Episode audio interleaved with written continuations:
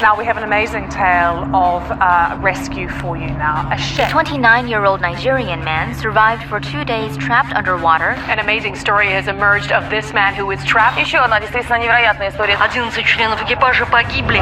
Боже, именем Твоим спаси меня, и силу Твоей суди меня. Боже, услышь молитву мою, внемли словам уст моих. Боже, именем Твоим спаси меня, и силу Твоей суди меня. Вспомните свой самый удачный день. Что такое удача? В Википедии есть определение этому слову – субъективная положительная оценка случайного или непредсказуемого сочетания обстоятельств.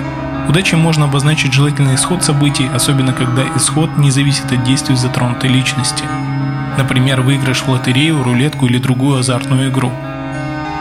А что, если придется играть, хотите вы того или нет, а на кону будет ваша жизнь? Это подкаст «Невероятные истории». Невыдуманные истории о реальных людях. Сегодня мы поговорим о Акене Харрисоне, корабельном коке, который не по своей воле поставил рекорд по самому долгому пребыванию человека под водой. В 5 часов холодным дождливым утром воскресенья 26 мая 2013 года буксир Джексон 4 добросовестно выполнял важную миссию у берегов Нигерии.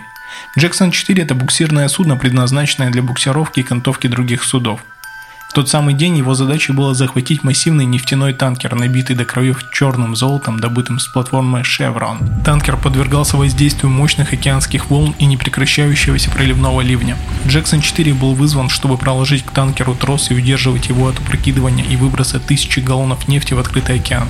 Команда, находящаяся на буксирном судне, с ужасом наблюдала за тем, как мать природа доказывает, что тысячетонный корабль, набитый миллионами долларов топлива, не может сравниться с ее яростью и силой. В жизни 29-летнего Харрисона Акеня, корабельного повара нигерийского происхождения, это было просто еще одно утро. Но для Акени опасность нахождения в открытом океане и постоянный риск взрыва нефтяных танкеров – всего лишь часть должностных обязанностей. И пока у капитана и команды не вывернуло кишки наружу из-за пищевого отравления, ему нечего бояться. В тот день Акени только проснулся и тут же отправился в ванную, прежде чем начать готовить завтрак для остальных 11 членов экипажа на борту буксира – Корабельный повар был все еще в белье, сонным и, скорее всего, его немного укачивало. В тот момент он не мог представить, что был в пяти минутах от смертельной ловушки, настолько ужасной и опасной, что вряд ли даже в голову Стивену Кингу пришел бы такой сценарий. Видите ли, не успела Кенни сесть на гальюн, как огромная волна обрушилась на судно и с большой силой ударила в борт. Корпус треснул, корабль опрокинулся и быстро пошел ко дну. А Кенни был брошен с такой силой, что вылетел из своей душевой. Эту сцену, вероятно, можно было бы наблюдать с весельем, если бы она не обернулась в одну из самых ужасных вещей, которые вы только можете себе представить. Акени вскочил на ноги, выскочил в коридор, инстинктивно бросился к аварийному люку, где уже трое его товарищей готовились закрыть этот люк. Прежде чем он добрался к ним, поток ледяной воды, казалось, появился из ниоткуда и унес троих мужчин в пропасть. Это было настолько ужасно, что Харрисон и Кенни понял, все трое моряков погибли при ударе. Времени на раздумье не было, а Кенни оказался в ловушке под палубой. Единственный возможный путь к спасению был заблокирован смертоносно мчащейся водой. Повар боролся с могучим потоком воды как мог, чудом протиснувшись в каюту офицера корабля. Буксир, то и дело раскачивающийся волнами и набирающий непомерное количество воды, перевернулся вверх дном и начал медленно опускаться на дно океана. Харрисон, подплыв к потолку каюты, который изначально был полом, каким-то образом оказался в темном четырехфунтовом воздушном пузыре, пригодном для вдыхания воздуха. Ухватившись за основание прокинутой раковины, повар держал голову над водой, вдыхая драгоценный воздух и обливаясь потом. Он чувствовал, как Джексон-4 неумолимо погружается все дальше и дальше в глубины Атлантического океана. Затем последовал толчок. А Кенни понял, что судно достигло дна. Чуть позже ему пришло осознание, что теперь он заживо погребен в водной могиле – в замерзших глубинах Атлантики без питьевой воды, еды, без света, с ограниченным кислородом, не надеясь на своевременное спасение, Кок, единственный из экипажа, оставшийся в живых, смирился со своей судьбой, но по-прежнему упрямо и решительно отказывался сдаваться по какой бы то ни было причине. Он собирался пережить это, держаться и бороться за свою жизнь, пока мутные воды Атлантики или чрезмерное количество углекислого газа окончательно не задушат его. Спасательная бригада получила сигнал бедствия от Джексон-4, но из-за бушующего шторма и скорости, с которой судно рухнуло в море, не было никаких шансов на своевременную спасательную операцию. После того, как все прояснилось, оставалась значительная проблема. Корабль был перевернут вверх дном на глубине 30 метров. Даже высококвалифицированным профессионалам-аквалангистам не рекомендуется оставаться на такой глубине более 20 минут за один раз.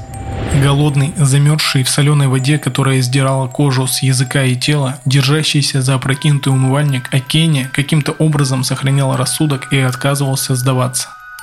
Он понимал, что нужно выбраться из воды и дать телу отдохнуть. Акени совершил несколько походов вплавь в соседнюю каюту, где на ощупь в полной темноте пытался ухватить деревянные предметы, которые он мог найти.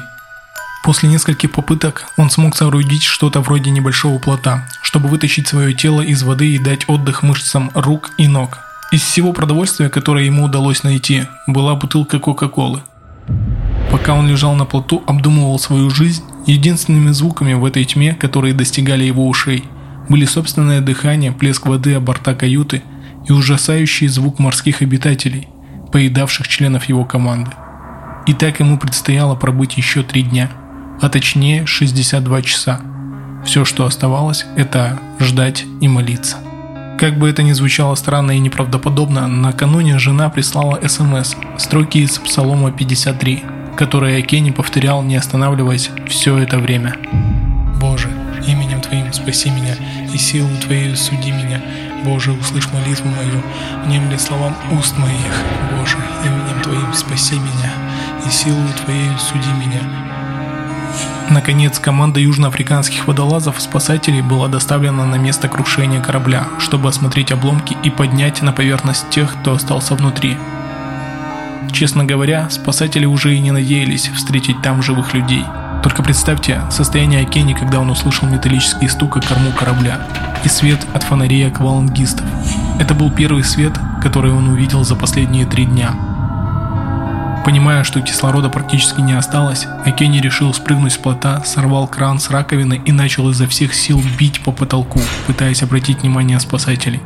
В то же время он переживал, что они могут изменить тонкий баланс, образовавшийся на судне, и залить каюту, окончательно лишив его последнего шанса на спасение.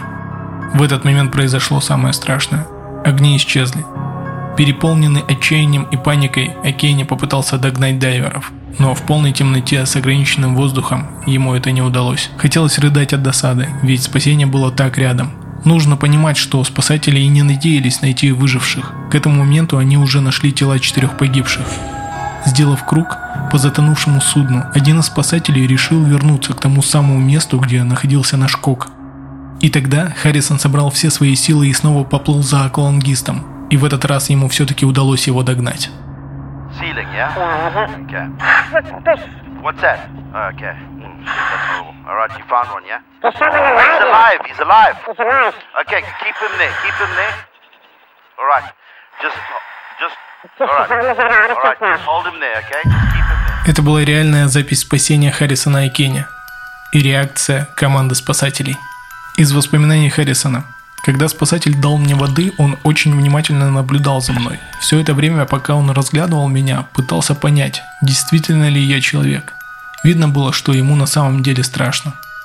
Наконец, в 19.30 28 мая, через 62 часа после того, как буксир перевернулся, Харрисон Кенни, истощенный, голодный и обезвоженный, был оснащен ребризером и кислородным баллоном.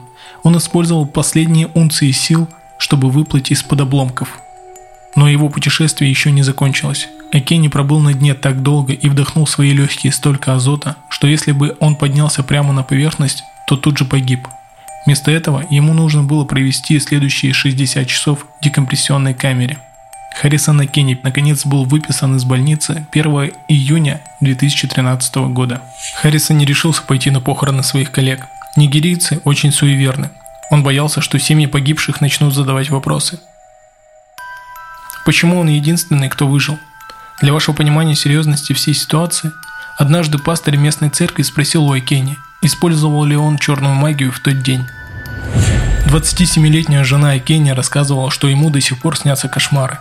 Иногда он просыпается ночью и кричит «Дорогая, дорогая, смотри, кровать тонет, мы в море!» Это очень жутко. Повар говорит, что заключил договор с Богом. Когда я был под водой, я сказал Богу, если ты спасешь меня, я никогда больше не вернусь на море. Никогда. А потому коком он больше не работает. Теперь Харрисон работает поваром на берегу. А о том, чтобы хоть однажды выйти в море, даже не хочет думать. 62-часовое испытание, проведенное на глубине 30 метров ниже поверхности океана, считается самым долгим испытанием, после которого человек выживал. А закончить эту историю хотелось бы словами Альфреда Даниэля Брюне. Неудачники верят в удачу, а удачливые верят в себя –